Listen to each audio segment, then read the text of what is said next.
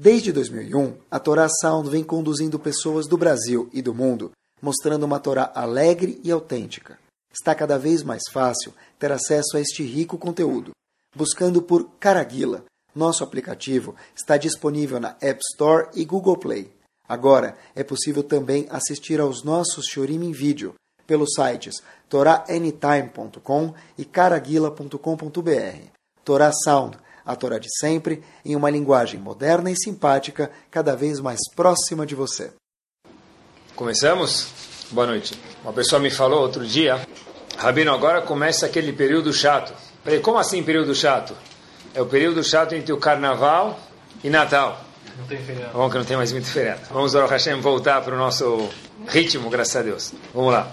Estava olhando e é incrível quando a gente... Eu sempre acho, se a gente repete a mensagem algumas vezes, deve ser que a gente acredita de verdade. Estava olhando a Torá e eu vi, queridos, que é algo de verdade de se lambuzar. Por que eu falo isso para vocês? O mais legal de tudo no Sefer Torá é o seguinte. Estava dando uma olhada, eu vou explicar para vocês a partir de um verso na Torá. Em Parashat Vayera, é a Parashat que Hashem apareceu para Avram Avinu com os anjos, no Sefer Bereshit. Hashem chega para Avram Avinu e fala para ele o seguinte, Avram, você tem duas esposas. Uma esposa chamava Sarah e a outra esposa chamava Hagar. Hashem fala para ele o seguinte, olha, Avram Avinu chegou o momento de você mandar Hagar, sua esposa, e Ismael embora de casa. Quem mandou isso? Hashem. Qual foi a reação de Avram Avinu? Se Hashem mandou, vou fazer? Vai fazer. Mas Avram Avinu era um ser humano, apesar que muito especial, mas não deixa de ser um ser humano. E todo ser humano tem sentimentos. Avram Avinu falou, minha esposa e meu filho. Mas Hashem mandou, eu vou fazer. Mas não parece que ele estava muito feliz pela atitude de ter que mandar os filhos embora, mas é que ele estava feliz de cumprir a vontade de Hashem. Então a Torá conta pra gente que Avram Avinu preparou um pouco de uma lancheira, lembram o que era lancheira? Hoje em dia não tem mais. Uma sacolinha com comida e bebida. Hoje em dia a gente vai viajar, você vai ficar algumas horas no avião, leva o açougue, supermercado, talvez o avião vai dar a volta no mundo, vai parar em outro... Então a pessoa se prepara muito bem. Avram Avinu, a gente aprendeu isso de Avram Avinu. Avram Avinu preparou comida e bebida para Hagar e Ismael, enquanto que eles iam ficar no deserto, e Avram Avinu mandou eles embora de casa mais uma vez. De repente a Torá fala para a gente, vai terminou a água. Logo no, em Parashat Vayera, Terminou a água. Rashi logo questiona, como assim terminou a água? Normalmente sobra sanduíche depois da viagem. Não sobra viagem depois do sanduíche. Como é que aqui Avram Avinu mandou eles embora e terminou a água? Acabaram os mantimentos. Rashi logo diz, olha, não se preocupe. Avram Avinu se precaveu, mas não deu certo. Por quê? Diz Rashi, Derech HaCholim Lishtot Arbe. Rashi no Pasuk fala que as pessoas quando ficam doentes de, com, com febre bebem mais. Avram Avinu nunca imaginou que Ismael ia ficar doente e bebeu mais, então acabou a água. O que, que faz agora, pessoal? Se acabou a água, a pessoa está no deserto. Aí procura uma máquina de, de, de, vendinha lá, de refrigerantes. Não tem, no deserto não tem. O que, que faz? Tem que fazer. Kadish no melhor dos casos, se tiver Minyan. Lá nem Minyan não tinha. Então, Hagar, esposa de mãe de Ismael, estava com ele no deserto sem água, começa a chorar. Ismael faz tefilá, reza para Hashem. De repente apareceu o quê? Na Parashá, uma fonte de água. Só que o Passuco não fala que apareceu uma fonte de água. Esse Passuco sempre me chamou a atenção. Está escrito, vai ficar Elohim et Elia. Hashem abriu os olhos de quem? De Hagar, que estava sem água e o filho também estava sem água no deserto. Vatira Vater Bermaim. Ela viu uma fonte de água, um bebedor do deserto. Olhem que interessante. A fonte já estava lá ou não estava lá? Diz o Pasuk, Habib já estava lá. Hashem abriu os olhos dela e ela viu a fonte. Não que Hashem criou uma fonte no deserto. Aquela fonte já estava lá. O que, que mudou? Que até agora você não via porque Hashem não quis. Agora Hashem falou, eu vou te deixar ver, está lá. Depois que você rezou, Hashem não fez um milagre, diz o Pasuk. Hashem permitiu com que ela visse o que já existia. Daqui eu pensei, na Torá tem muitos segredos ocultos. Tem segredos que a Gemara explica para a gente, tem segredos que são numerologia, gematriot, mas tem coisas que são óbvias e a gente nunca viu. Por que nunca viu?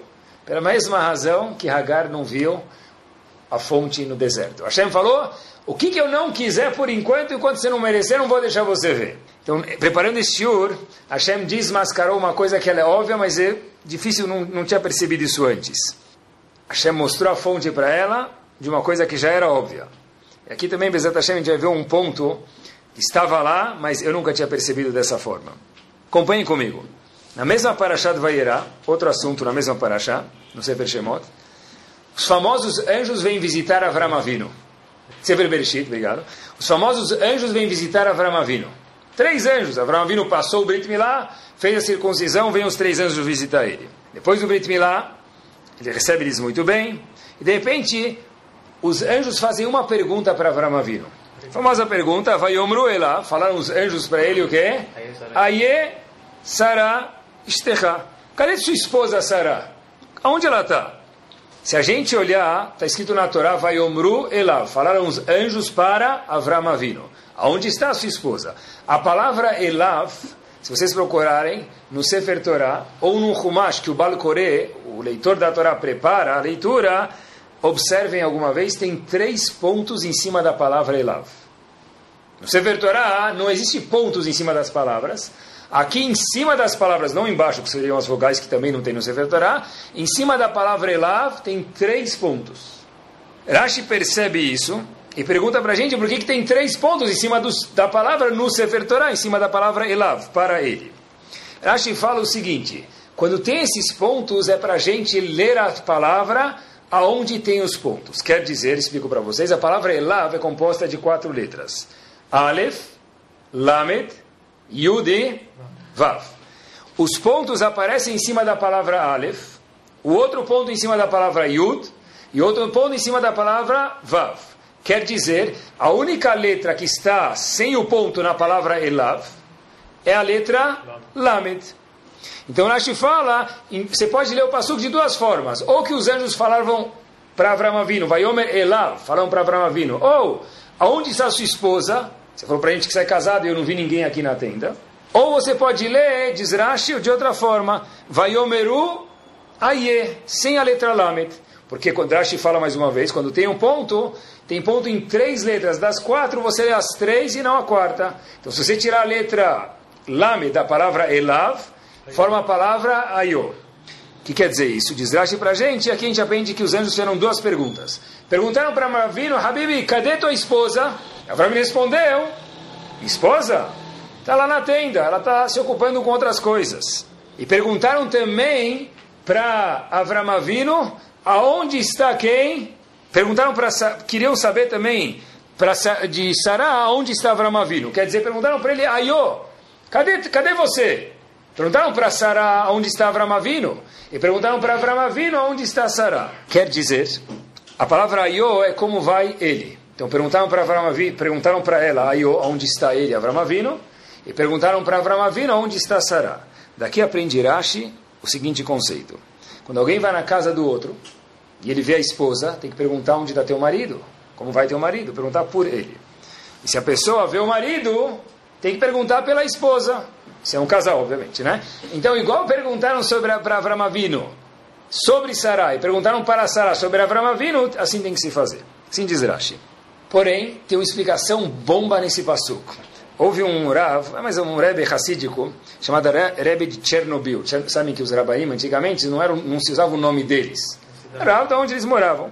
Ele tem um livro chamado Meor Enaim. Ele traz, o nome dele na verdade era Menachem Tversky, veio em 1700, nessa época. E ele traz uma explicação bomba. Ele fala o seguinte: dá para ler esse passuco de outra forma. Os três pontos em cima da palavra Elav foram a palavra Ayo, onde está você? Então ele lê o seguinte passuco: Vayomeru, perguntaram para ele, Ayo, para você, para Avramavino, aonde está quem? Não Sara, aonde está você, Avram Avino? Vayomeru Ayo, Fenak, aonde você está? O que, que o Pasuk fala? Sara Estecha. Porque o Pasuk lê Vayomeru Elav, e depois fala Aye Sara Estecha. Se você, em vez de ler a palavra Elav, ler Ayo, aonde está você? O Pasuk termina e diz o que, queridos? Sarai Shtecha. Quer dizer o seguinte, aonde, em que nível você, Avram Avinu, está, os anjos não estão só perguntando aonde ela está, qual o GPS dela, localização. Ela foi no supermercado ou voltou do, do açougue? Não é essa pergunta, diz ele, é muito mais do que isso. É, se você quer saber qual é o seu nível, termina o passuco dizendo, Sará Ishterra. Qual a resposta? Dizer o seguinte, o nível espiritual do marido, espiritual não é só, entre aspas, só religião, como ele se comporta também, depende da esposa. O Vayomru, onde você está, Avramavino, o pastor termina dizendo Sarai Ishterra. Os próprios anjos responderam a pergunta. Não estão fazendo uma pergunta, falaram, olha, você quer saber onde você está, Habibi? Eu sou um anjo, eu estou te ensinando isso. E eles ensinam para gente no século XXI, olhem que bomba, pessoal. O nível do marido na casa depende da esposa. Muitas vezes eles falam, e obviamente que isso desprova completamente qualquer marinheiro de primeira viagem, quem manda em casa é o marido. Isso é só na cabeça ou na casa do solteiro. Bom, não existe isso. Mas o pastor fala para gente, de verdade, você está enganado. Se você acha que você manda em casa, é porque está dormindo na casa errada. Porque quem manda na casa de verdade, quem é a esposa. Quem dá o tom da casa é a esposa. E olhem que bomba. Queria desenvolver esse conceito com vocês. Quer dizer, o Passuco está ensinando para a gente, através de três anjos, nada melhor do que três anjos para ensinar a gente, para isso para a gente através de Abraão Avino, é o seguinte, igual que você vai, muitas vezes a gente vai num concerto de música, sempre quando era pequeno eu olhava o concerto, lembra em Campos de Jordão tinha aqueles concertos de inverno, então, tinha o indivíduo lá, ficava com aquela baqueta, eu sempre falava, não está fazendo nada.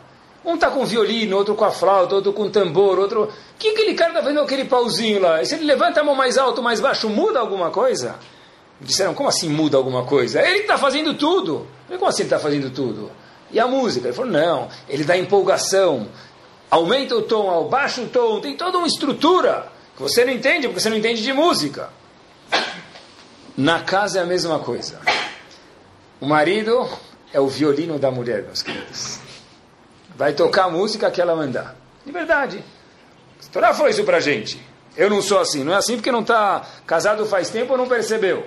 Mas de verdade, o maestro da música, os instrumentadores lá, quem toca os instrumentos somos nós. Mas quem manda na casa, eu vou provar isso para vocês, Bezat Hashem, se é que precisa de prova, é a esposa. A Gumara conta pra gente Sabem que as pessoas que eram os rabanim da Gemara, os Tanaim, eles eram mais do que profetas. A Gemara conta em dois lugares para a gente, por, por, assuntos diversos que é um pouco confuso, mas a Gemara fala essa frase que é o que interessa para a gente, é o seguinte. Uma vez um grande Irá falou o seguinte, eu não, não, não tenho comparação com os dois sujeitos que eu vou falar, tá bom? Vocês não ficarem chateados. Mas eu nunca chamei minha vaca de vaca, e Balatashvili sem comparação, nunca chamei minha esposa de esposa. O que quer dizer? eu chamava minha vaca de campo. Porque minha vaca é o meu campo. Ela que cuida. Eu chamava minha esposa do quê? De minha casa. Eu nunca chamei minha esposa de Marte, minha esposa. Eu chamei ela do quê? Minha casa. Por quê? Porque ele entendeu o que Avram Avino... Tanque foi no fogão. Não, não tanque forno e fogão, não, não é isso que eu vou dizer, não. Vou explicar para vocês. Não tanque, forno e fogão, não é isso que eu Não, não. Hoje dá para terceirizar tanque e Não, brincadeira. Mas a ideia é a seguinte, queridos. Eu nunca chamei minha esposa de minha esposa. O que quer dizer isso? Tem uma diferença na Lahag, onde o Talmud traz isso, que não vem ao caso agora, mas é tão forte isso que eu nunca chamei ela. Isso tem uma ramificação na Lahag, porque eu vi minha esposa, eu nunca falei pela minha esposa, eu falei minha casa. Uma vez, entre parênteses, uma, um doado, Simon Kirav Kahneman, que foi o chefe de Shiva e fundador de Shiva de Ponovitch, o diretor de Shiva de Ponovitch, era um grande Talmud Chacham, fora que ele arrecadava, angariava fundos para Shiva. Ele contam, provam que uma vez alguém perguntou se tem vida na Lua. Falou, impossível que tem vida na Lua. Falou, você tem uma prova? Ele falou, tenho. Se tivesse vida na Lua, Rav Kahneman teria uma vez ido lá arrecadar fundos para Shiva de Ponovitch. Fala que ele nunca foi quer dizer que não tem vida na Lua. Rav Kahneman era o homem de como criar uma yeshiva depois da Segunda Guerra Mundial. Pessoa que perdeu a família, que acharam que ele não estava nem saudável, mas ele criou uma yeshiva e provou que ele estava certo. E era um homem que sabia falar com as pessoas e ajudar o bem da yeshiva. Uma vez ele chega para um doador e o doador fala, olha, eu conheço você, eu quero doar, mas com uma condição.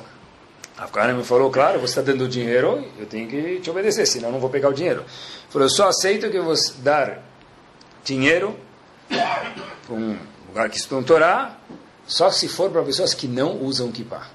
A me falou, claro, o cara fez o cheque e falou, olha, mas você não pode mentir para mim. A me falou, claro, você dá o dinheiro, eu não posso dirigir o dinheiro para um lugar de uma forma que você não quis.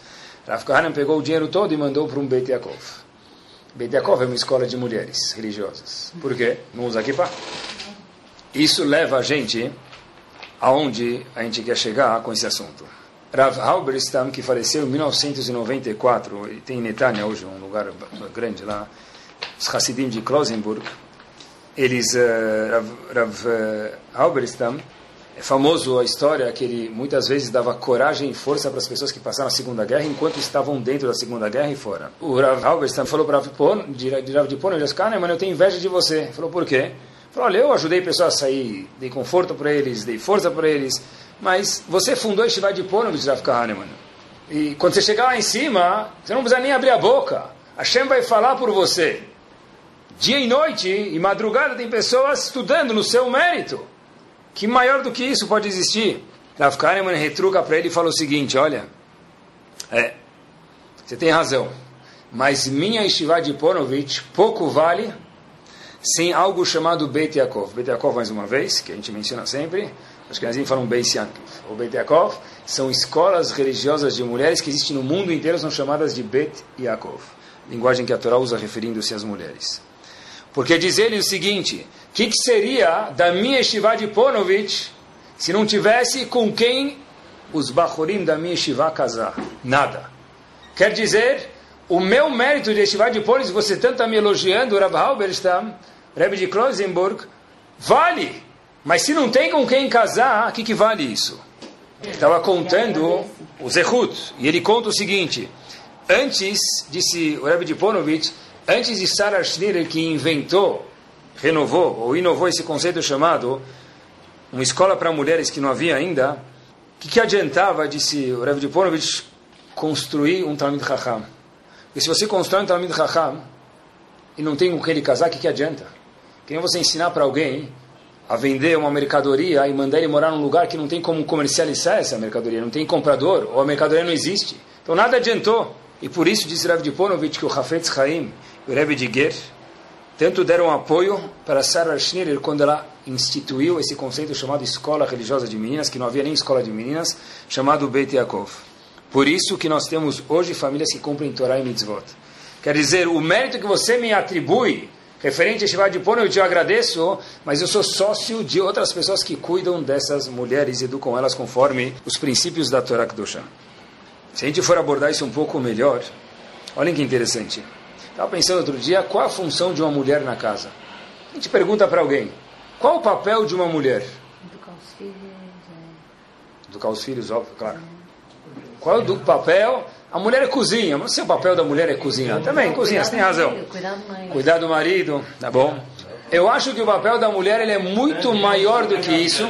Eu acho que o papel da mulher é muito maior do que isso. Não é tanque, forno e fogão, não. O papel da mulher, olhem que interessante, viu uma observação espetacular do Havetz Haim. Havetz Haim falou o seguinte, em Parashat Nassau, Parashat Nassau é Parashat que nós lemos todo ano, na Parashá da semana, quando cai essa Parashá, obviamente, mas também em Hanukkah. O que, que conta lá a Parashá, nesse trecho? Fala sobre os korbanot, os sacrifícios que os chefes das tribos trouxeram na inauguração do Mishkan. Quer dizer, antes de inaugurar o Mishkan no tabernáculo, o que, que fizeram? Tinham que inaugurar ele. Então, cada chefe de tribo trouxe um korban pra, das doze tribos para inaugurar o Mishkan. Isso tudo é contado nos mínimos detalhes, aonde? Em Parashat Nassau. Lá houveram 12 dias da inauguração do Mishkan. O Mishkan foi feito em Nissan. Nissan, o mês que inaugurou o Mishkan. O Midrash aponta, diz o Havetz Haim, algo que não existe em outro lugar. Eu posso fazer profanar o Shabat dentro do Mishkan ou não? Shabat, hoje é Shabat, cada semana tem um dia que é Shabat, e no Mishkan também é Shabat. Eu preciso trazer um korban, uma oferenda, por exemplo. Posso acender o fogo? A Laha é a seguinte: para qualquer korban público, pode. Private, não. Havia no Mishkan korbanot que eram públicos e outros que eram privados. Os korbanot públicos, esses korbanot são parte, então não existe, com respeito, entre aspas, Shabbat dentro do Mishkan para korbanot públicos. Korbanot que são privados, pessoais, seu, meu, mulher deu à luz, você quer dar um presente para Hashem, um agradecimento para Hashem, ação de graças, oferenda de graças, particular, Habibi, de domingo a sexta, Shabbat não. Porém, a ponto Havetz Haim tem uma exceção aqui. Os Nessim trouxeram, os, os, os uh, chefes de cada tribo trouxeram 12 korbanot, ininterruptos. Nesses 12 dias, certeza que um dia pelo menos caiu no Perguntou Havetz Haim, como pode ser que um dia trouxeram korban no Shabbat? É um korban private, não público, e não pode trazer nada que é fazer um profanar o Shabat, porque para trazer um korban você precisa matar um animal que é proibido no Shabat, precisa acender o fogo. Então, como é que eles faziam isso? Não era um korban público, assim diz o Midrash. E não deveria ser empurrar o Shabat. É um korban seu, nasci, eu quero fazer uma oferenda, assim explica o Midrash.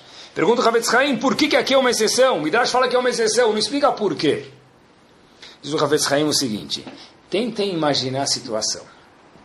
Primeiro dia, Bayom Arishon, Korbanó, quem traz? Nachshon ben Aminadav, Nasi Yehuda. Nachshon ben Aminadav, chefe, líder da tribo de Yehuda. Ele traz o Korban. O que, que ele trouxe? Korban. A Torá dá uma dezena de psukim que contam o que ele trouxe. Chegou agora o segundo dia, e é minha vez, eu sou agora o Nasi, o chefe, o príncipe, o líder da, da tribo de Issachar, e meu nome é Netanel Ben Tsuar. Vou trazer Korban hoje, dia seguinte. Ontem trouxeram. O que, que eu faço? Olha, eu vou trazer o mesmo corban que ele trouxe ontem? Não estou entendendo. Eu não vou comprar mlabas aqui na 25 de março. Eu vou trazer mlabas do Panamá. Não, eu não, birconim. Todo mundo dá birconim. Eu vou procurar um tipo de bircon que, sei lá, canta música sozinho, faz bircata amazon. Deve ter algum tipo de bircon de couro que custa 300 dólares, senão ninguém vai lembrar de mim. Eu não vou trazer o mesmo corban que todo mundo. Talvez eu vou trazer um cantor da, da, da, que nunca cantou em nenhum lugar, ele é inédito, todo mundo conhece ele, vai ser exclusivo, vai cantar uma vez no ano só na minha festa. É flores. Flores, tudo bem, mas eu não vou pegar flores do, do Ceagesp. Ai, sabe, tem flores que só existe em Paris. Vou trazer, tem container de, de, de, de vou trazer container de Paris, qual o problema? E o brinde? Não, o brinde eu vou ter que pegar um brinde porque tem que lembrar de mim para a eternidade. Um indivíduo vai lá, às vezes o brinde é mais chique, graças a Deus, do que o presente que o cara deu. E convite, convite entre parentes, quando for fazer um convite, faz um convite sem passuco. Porque hoje em dia já nem tem gnizar. Quando a gente dá um convite, que está escrito um passuco da Torá no convite, muitas pessoas nem sabem alahá, jogam infelizmente no lixo. E outros que sabem alahá, não tem o que fazer. Então, quanto espaço tem embaixo do, do, do sofá para guardar o convite, né? Então, tá bom. Então, segundo o líder da tribo, falou, puxa vida, o segundo dia, eu vou trazer o mesmo corban que ontem. Diz a Torá, vou fazer exatamente a mesma coisa. E a Torá conta, repete os mesmos psukim. Sortudo é o Balcorê naquela semana. Ele prepara, se ele preparar a leitura de uma aliá, de uma das tribos, as outras onze vêm de bônus. Pague um, leve onze, porque é exatamente as mesmas palavras. Só muda o nome da tribo e o nome do líder da tribo. O Korban era exatamente o mesmo. Mesma decoração, mesmo mlabas, mesmo convite, mesma sobremesa, tudo igual. Que sem graça. Ele fez exatamente a mesma coisa. Porque o segundo líder teve a seguinte ideia: o Mishkan vem para ser uma alegria, não para ver quem é melhor, não para competir. Nesse caso, se ele vem unir as pessoas e para mim participar de uma alegria da minha família, da minha tribo, então não é para sair nas redes sociais. Então, eu vou trazer o mesmo korban. E a Torá gasta mais de 60 psukim contando os mesmos korbanot que cada um trazia. Faziam isso para Hashem. Faziam isso para Hashem. Eu podia falar que é o capochá Claro. Eles, olha que boa pergunta. Faziam isso para Hashem, eu queria caprichar para Hashem. Certeza que eles eram tzadikim, eles entenderam que o maior capricho do mundo seria que o Nasci anterior não se sentisse mal e não achasse que o próximo também tem que inovar mais do que eu preciso inovar e quebrando a cabeça. A inovação que a gente lê todos os anos é Que eles falaram, a gente quer doar exatamente, o segundo líder pensou sozinho isso, o terceiro também, até que o décimo segundo, o décimo primeiro, todos os doze fizeram exatamente o mesmo corban. Fácil para o Balcorê, graças a Deus, mas aqui, diz o Havetz Haim, por isso que o corban deles foi tão nobre que foi uma exceção. É por essa razão que mesmo que o corban é lá privado, particular, Hashem falou, você vai poder trazer no Shabat. Por quê? Porque um korban tão nobre assim, que não existe competição entre um e outro, esse korban vai ser único, assim diz o Midrash, assim explica o Ravetz Haim a lógica, que vai doer o Shabat, que vai permitir, entre aspas, que se faça profanar, que aqui não é profanar, o Shabat dentro do Mishkan do tabernáculo, por quê? Por uma coisa tão honrosa assim, obviamente só Hashem pode falar isso, eu permito que se traga esse korban inclusive no Shabat. Quando se diz que a esposa dá o tom da casa, eu já vi isso Baruch Hashem muitas vezes, eu acho que esse é o trabalho da esposa. Fora, obviamente, a esposa tem obrigações, que Baruch Hashem ela faz muito bem, todas, mas a esposa dá o tom na casa quer dizer o seguinte, a mulher define os valores da casa. Sempre. A maioria das vezes, a gente sempre que a gente fala, 99,9. Vou explicar. Religião na casa, quem que coloca? Não, eu vou no CRIS, o marido fala, e nós vemos isso, eu vou na sinagoga, tem três rezas por dia, eu vou quatro, ele é tzadik, ele faz tfilat nedavá ainda. Ele vai quatro, três, quatro vezes por dia na sinagoga. Ele estuda, ele faz, e Baruch Hashem vai ganhar mérito por tudo isso sem desmerecer o aleno. Mas se a esposa dele não tem nenhum contato com Torah e mitzvot, o que, que vai sobrar para a próxima geração? Nada. Porque quem manda na casa, e nós vemos isso, não é uma inovação, quem manda no tom da casa é a mulher se a mulher demanda do marido, mesmo sem perceber ou percebendo, olha, precisa decorar a casa, redecorar cada tanto tempo. Isso põe uma pressão no marido. Se a mulher demanda, fala, poxa vida, como pode ser, e não é, infelizmente não é novidade isso, como pode ser que nossa casa de fim de semana, ou do meio de semana, ou sei lá o que for, vai ser, não, não é novidade isso, queridos, se vocês não conhecem é porque Baruch Hashem, vocês não ouviram, mas existe, vai ficar pior do que a casa do Suclano, Fulano ou Beltrano. Se eles trocaram de sofá, ou reformaram a piscina, ou trocaram não sei o que lá, para a gente ficar no papo do dia a dia, a gente também tem que entrar na onda. Sim, mas cada pessoa tem um bolso, e não é todo mundo que pode. Mas eu, esposa, preciso ter isso. Sem isso eu não consigo viver. Eu preciso ter tal carro. Né? Quando as demandas aumentam de uma esposa, ela está colocando o tom na casa que o marido, o que, que ele precisa fazer? Se ele gasta 10, ele precisa agora ter 12, 13, o que for. Como que ele vai acompanhar o ritmo? Como que o marido que estava ganhando 10 até agora e a mulher pede para gastar 12, ele queria economizar aqueles dois, ou o que for, como ele vai fazer para suprir as necessidades da esposa? Vai trabalhar mais. Mas a torneira tem um limite. Ele vai trabalhar mais. Eu estou gerando um marido mais estressado na minha casa. Eu estou gerando um marido mais preocupado, eu estou gerando um marido que possivelmente vai ter menos paciência com as crianças.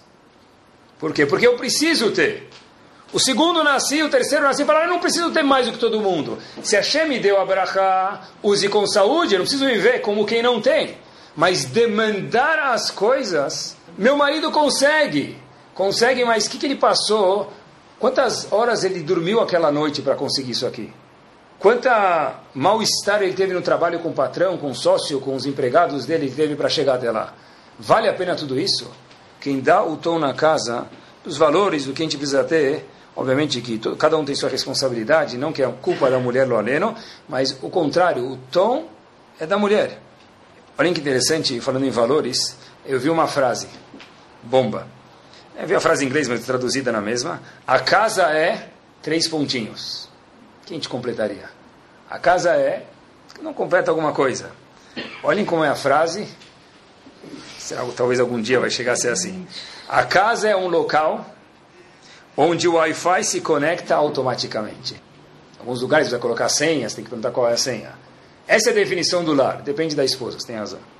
Uma esposa, Baruch Hashem, saudável, essa não é a definição de uma casa. A casa é um lar, o que? Três pontinhos, e aí dizia a frase, onde o que? O celular, o Wi-Fi se conecta automaticamente porque a senha já está gravada. Muito mais do que isso. Todo mundo tem um diamante dentro dele, já é, mas a gente sempre pode talvez lapidar um pouquinho mais. Rabanit Kanievski, Zichron Libraha, eu li a, a, biografia dela da Artsko, é algo impressionante, biografia de tzadikim é impressionante, e mulheres também são tzadikim. Tzidkaniot, a mesma coisa, são pessoas especiais. Rabanit Kanievski, quem escreveu a biografia foi a própria família dela, quer dizer, não é alguém que inventou. Acordava todos os dias, que horas? Três. 15 para as 3 da manhã. 15 para as 3. O que, que tinha? Nets? Era antes do Nets. O que, que ela fazia 15 para as 3 da manhã? Não era insônia, precisava acordar. Ela acordava para responder amém para a Birkota Shahar do seu marido, Shebadele Haim Tovim, Rav Chaim Kanievski. Ele nunca pediu para ela. Depois, ele rezava, voltava de Shaharit, talvez ela dormia no meio tempo, provavelmente, chegava da sinagoga, qual era o programa de Rabbanit Kanievski, Rav Chaim Kanievski? Não o primeiro ano de casado, Mabruk, très bien, on va aller à honeymoon, batir. Alguns anos, netos, bisnetos, todo santo dia, e o dia vira santo mesmo, sentava a tomar café com o marido. Não sei se demorava cinco minutos ou meia hora. Mas sentava a tomar café depois de todos os dias com o marido. Ele chegava em casa. Uma vez, Rabanit Kanievski foi para um casamento. Ela era convidada, ela sempre ia porque sabia que alegrar o noivo. Uma presença dessa enaltece qualquer casamento. Ela saiu um pouco mais depressa. Perguntaram para ela, Rabanit, por que a senhora está com tanta pressa? Aconteceu alguma coisa? Disse ela o seguinte: Eu sei que meu marido não estuda tão bem quando eu estou longe de casa. Eu não quero que ele estude menos bem, eu já fiquei, já alegrei o novo, por isso que eu estou, e a noiva, porque eu estou com pressa para poder voltar para casa. Pessoal, o que, que é uma mulher? O marido não conseguia estudar tão bem quando a mulher não estava lá. Olha o Kesher. Isso é mais do que um maestro. Preciso voltar. Tem gente que fala não consegue estudar quando ela está em casa, não é o caso. Né? Olhem que curioso, olhem que curioso. Tá bom. Para a gente não deixar, é culpa das mulheres, não, é mérito das mulheres do Shur não culpa aleno. Sabem que eu vi uma coisa interessantíssima? Como que o homem, ele ganha, monta o Yetzeratov, o instinto bom, sobre o instinto mal? Como que o homem ganha das tentações diárias que ele tem? O que ele tem que fazer? Diz o Talmud para a gente. Como que um homem ganha do Yetzerará dele? O que ele tem que fazer? Estudar a Torá. Pergunta a Rav Yonatan Aivishitz o seguinte, e uma mulher, mulher não tem mitzvah da Torá, como que a mulher ganha do Yetzerará dela? Dizer ele o seguinte, ele fala algo fascinante. O mérito do marido, quando ele estuda, passa para a esposa, igual que ele consegue controlar o Yetzerará dele, ela também consegue controlar o Yetzerará dela. Quer dizer, se o marido reclama, a esposa está muito fazendo o que eu quero, quem falou que ela precisa fazer, mas não fazendo o que Hashem quer, melhor dizendo, culpa de quem também? Do marido que não está estudando. Para ver Jonathan Ives diz, ela não tem que estudar a Torá, quem tem que estudar é você. E quando você estuda, Hashem manda dividendos para que ela possa se controlar. Porque a mulher não tem mitzvah de estudar a Torá. Bomba. Todo descontrole da mulher é culpa do homem. Todo descontrole da mulher é culpa do homem. Parcialmente é, ele falou. Todo eu não sei, mas você tem razão, é verdade, não é piada. O descontrole da mulher, muito bem observado, é responsabilidade, não culpa do homem, tem razão. Rav Chaim Kanievski, escutem essa. A gente está falando de Rabanit Kanievski. Prepare... Pessoal, a biografia tem 400 páginas, fiz questão de ler e procurar partes que tem a ver com a gente. Gastei Baruch Hashem bastante tempo, mas vale a pena sempre. Rav Chaim Kanievski, assim contaram, contou um dos filhos dele, nunca abriu a geladeira da casa dele. De novo, Rav Chaim Kanievski nunca abriu a geladeira da casa dele. Por quê? Porque a mulher sempre ajudava ele. Aí, obviamente, vocês podem estar se perguntando, e eu me perguntei, e Baruch Hashem, quem escreveu a biografia, perguntou para um dos filhos, mas Rabanit, quando estava viva, a senhora não se cansa? Acordar às 12h45 da manhã, sair no meio da roupa para ele poder estudar melhor. Ele nunca abriu a geladeira, quer dizer que você sempre, de vez em quando, trazia uma frutinha, preparava almoço, preparava janta. Como é que funciona? Ela disse o seguinte, e olhem, olha a visão, olha que ia ser um maestro da casa. Disse ela, e conta um dos filhos, para quem escreveu o livro, esse livro da Arsko, chamado Rabanit Kanievski, a biografia dela falou o seguinte, se o presidente viesse na sua casa, o presidente dos Estados Unidos viesse na sua casa te visitar, ele acorda duas da manhã quer conversar com você, ou faz alguma coisa, ou, sem comparação, se o Teman viesse na sua casa, você nem acordar para ver o que ele está fazendo? Não estar curioso? Não, eu, eu não, eu estaria curioso para Warren Buffett. Tá cada um, Baratashvili, sem comparação, tem suas curiosidades. Se ela, se é assim, se é assim, eu vejo meu marido não menos do que o presidente da maior potência do mundo. Quando ele acorda, eu quero escutar a menda da bricota chácar dele. Eu quero ter o zerru de tomar café da manhã com ele. Pessoal, qual a função de uma mulher? Colocar o marido no lugar. Rabanit Kanevski falou, para mim, o mais importante é o estudo da Torá. Eu mostro isso para você. Uma mulher, quando vê o marido abrindo mais um negócio, ou fazendo mais uma coisa, ah, poxa vida, agora não é hora, a gente está em crise. O trabalho de uma mulher é colocar o marido no lugar. A mulher fala, olha, aqui não condiz com você. Aqui é muito arriscado. Todo mundo está pagando X, aqui está pagando 2X. É perigoso. O trabalho de uma mulher é colocar o marido no lugar quando precisa. É dar o tom da casa. Onde era Banit Kanievski aprendeu isso? Não está escrito no livro que ela aprendeu por causa disso, mas eu acho que essa é a verdade. Eu li em outro lugar, a mãe da Rabanit Kanievski era filha de quem? Rav Eliashiv, Zichron Libraha.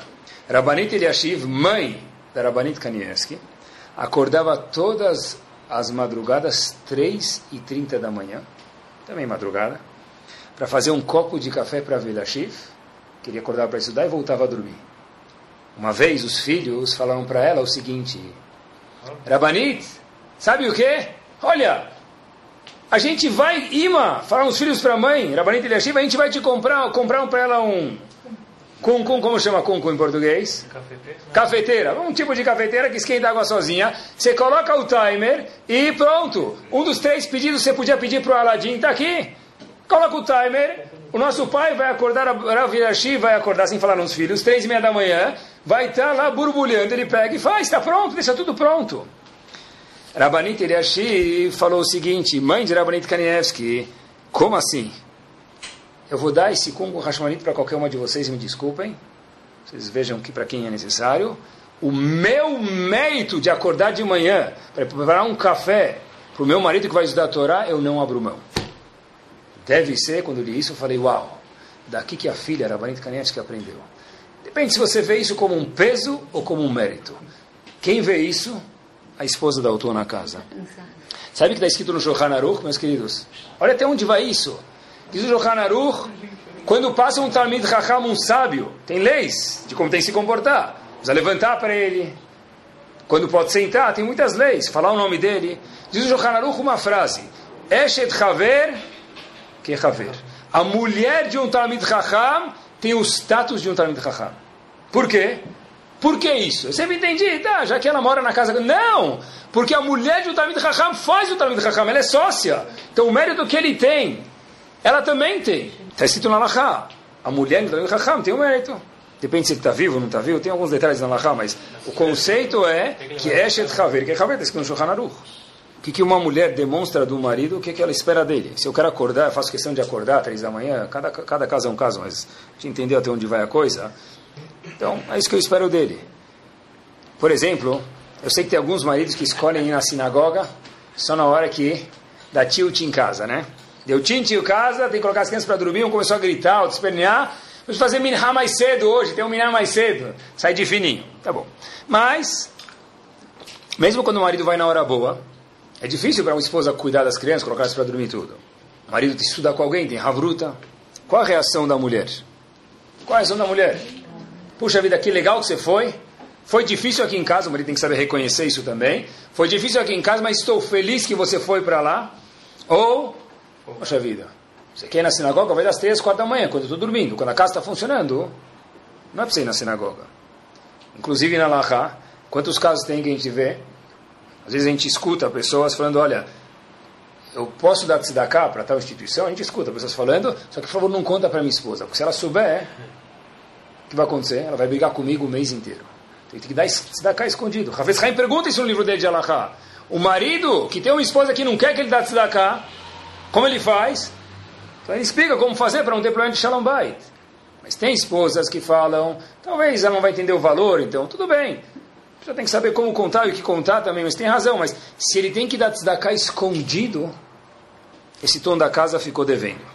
E eu acho de verdade, já escutei gente falando, olha, Talmud Chacham, uma mulher falando para o marido, quando você chegar lá em cima, você puxa a minha cordinha.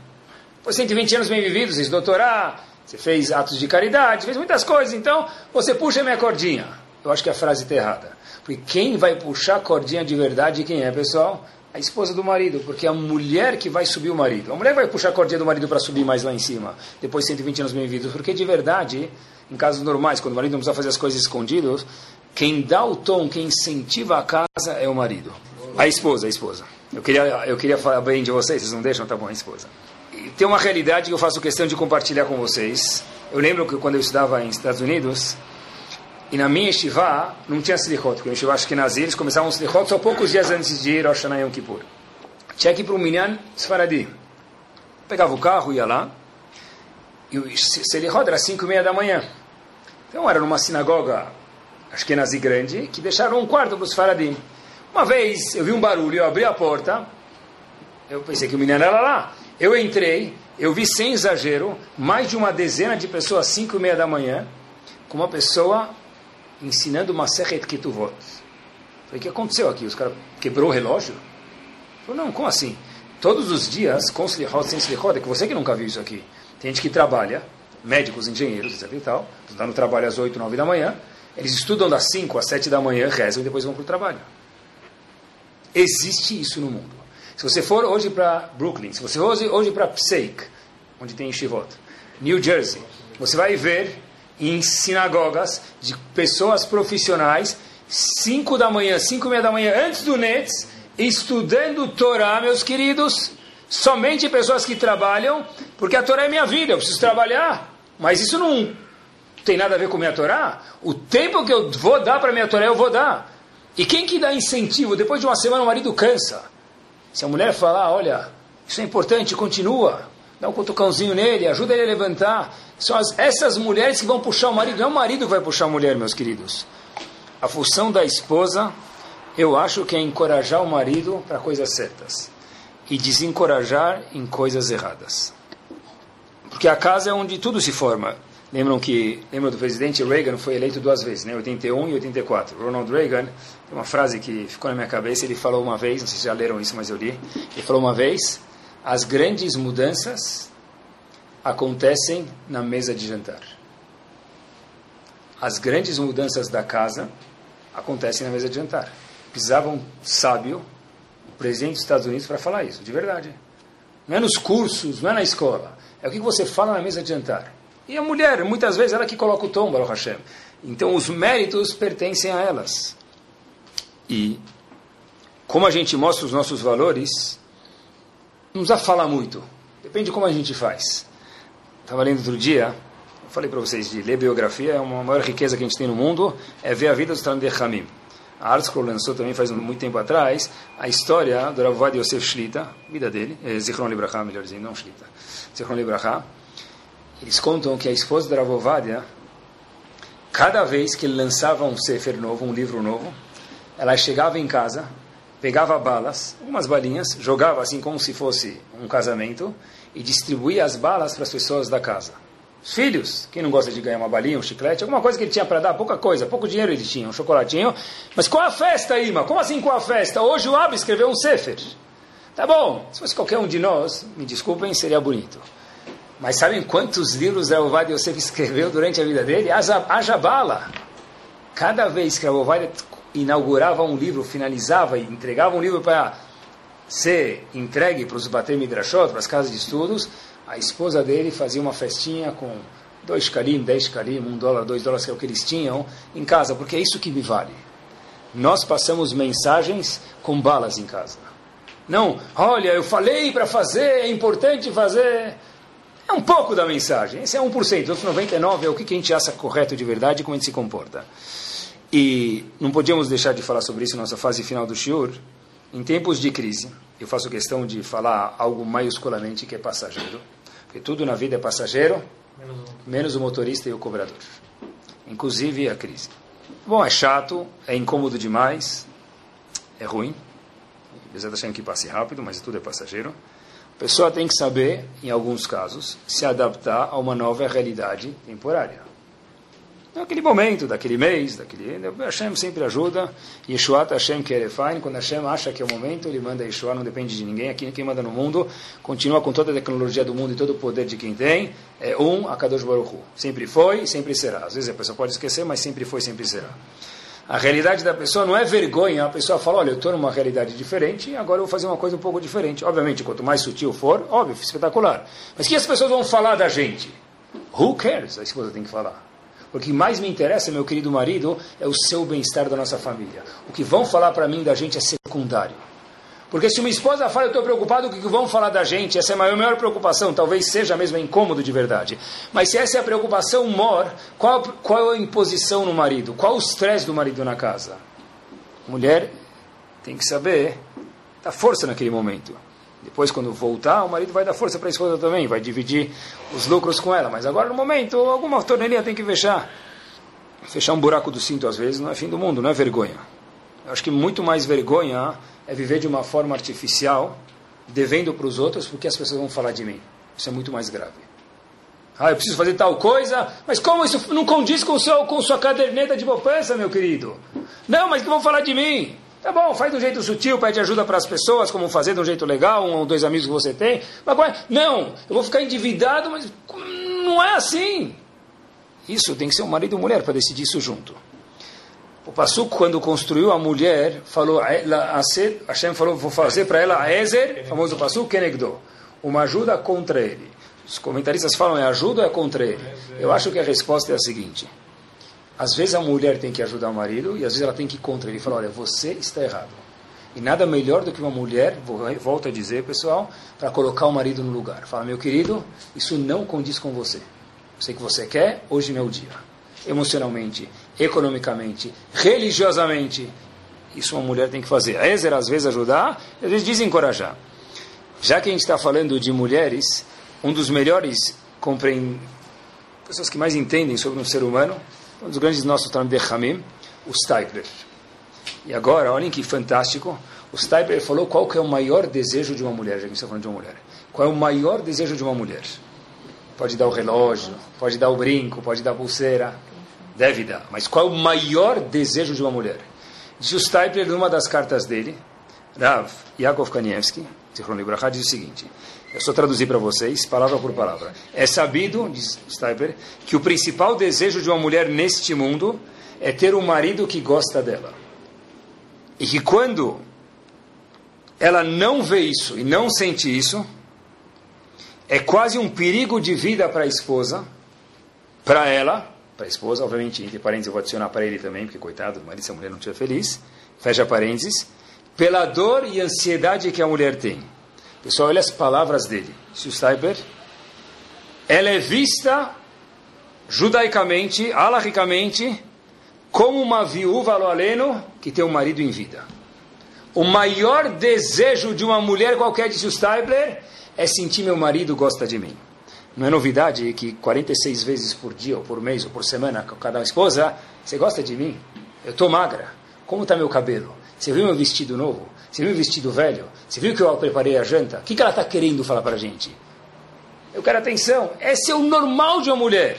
O marido tem outras necessidades. Mas isso está para uma obrigação do marido de suprir é que minha esposa se sinta amada. E se ela não se sente isso, disse o Stapler, o que? O marido loaleno é visto, a mulher loaleno é vista loaleno como uma viúva almaná bechaeba alá, enquanto o marido está vivo. Olha que interessante.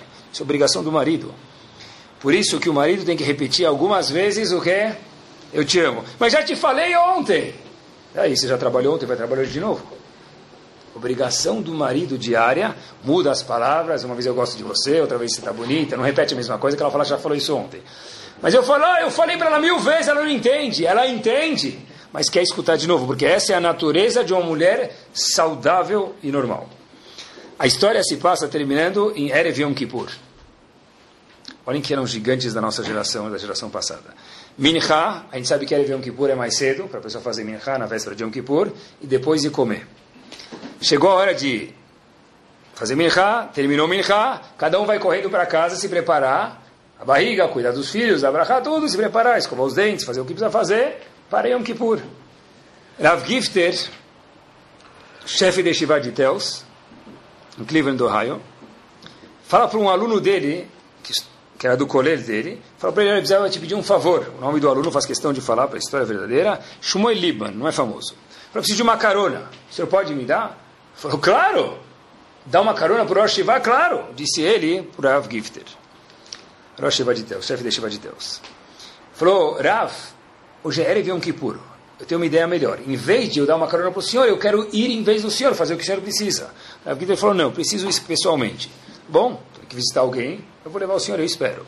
Rav Gifter entra numa loja de flores e sai com uma dúzia de rosas. O indivíduo fala para ele, Rav, me explica o que está acontecendo, desculpa. Falou, ah, é verdade. Esse Gifter para esse aluno dele. Hoje é aniversário da minha Rabanit, da minha esposa. E eu sei que com uma dúzia de rosas ela vai ficar muito feliz. É um carinho especial que eu vou mostrar para ela. Por isso, eu trouxe essa dúzia para ela. Erev Yom Kippur, Rav Israel Salam talvez diria para ele, se a gente pudesse imaginar, erroneamente, vai fazer vidui, vai fazer chuvá, vai ver se a sinagoga está pronta, se tem cadeira para todo mundo. Rav Gitter falou, não, minha preocupação agora, eu vou deixar tempo para comer, é ver como está minha esposa, porque o Steibler falou que uma esposa que não sente amada pelo marido, ela está em perigo. Melhor coisa do mundo é que minha esposa esteja do meu lado no julgamento de Yom Kippur. Eu gosto dela e eu quero trazer uma dúzia de rosas. Talvez seja essa a explicação, nunca pensei assim, mas acho que também essa a gente pode explicar dessa forma. Todo mundo conhece a seguinte frase: Bishut nashim tzidkaniot nigalu b'mitzrayim. Nós fomos salvos, redimidos do Egito por quê? No mérito das mulheres que eram o quê? Justas, tzidkaniot, que cuidavam da Torá e da Laha. Só por isso a gente saiu do Egito. O que quer dizer? As mulheres faziam as mitzvot, faziam tudo, e os homens são o quê? Os zero à esquerda. Está escrito. Que mérito que nós saímos do Egito, assim está escrito, no mérito das mulheres. Sempre escutei assim, mas eu acho que tem outro mérito aqui. Eu acho que tem outra explicação desse passo. Óbvio que os maridos fizeram. É o mérito dos maridos. As mitz, não o mérito, as mitzvot do marido que salvou a gente do Egito. Mas então por que está escrito no Midrash, que é o mérito das esposas? O Midrash está falando o seguinte: o que você fez, marido, se deve a quem? A sua esposa. Foram suas mitzvot no Egito. O korban que você trouxe no Egito, que a mulher não trouxe korban. As mitzvot que vocês fizeram no Egito, sacrificaram para fazer. Como tem inúmeras histórias em Midrashim que contam para a gente Gmarot. Então por que o Midrash fala que foi o mérito da mulher? Porque a, a, ação foi do homem, mas quem gerou a ação foi a mulher. Acho que essa é a explicação. Bishut Nashim Tzidkaniot, no mérito das mulheres, você foi salvo do Egito. Não que o ato foi das mulheres, o ato foi do homem. Mas se não fosse a mulher, o marido não vale nada. A iniciativa foi deles. Que Bezat Hashem, pessoal, a gente possa saber valorizar nossas esposas. Que Bezat Hashem, nossas esposas possam entender a responsabilidade e, por outro lado, não menos importante, o grande mérito que elas têm. Quem passa a Torá em casa, quem passa os valores da religião, a esposa dentro de casa. Que Bezat Hashem a gente possa saber apreciar nossas esposas, valorizar elas e que elas possam também saber o poder tremendo que tem em casa. Que Bezat Hashem possa possam, a Kadosh Baruch ajudar que a gente possa cada vez mais optimizar, optimizar, melhor dizendo, o potencial que nós temos de forma ruhani, espiritual, material e daí por diante. Amém. Torá Sound, desde 2001, aproximando a Torá dos Yehudim e de você.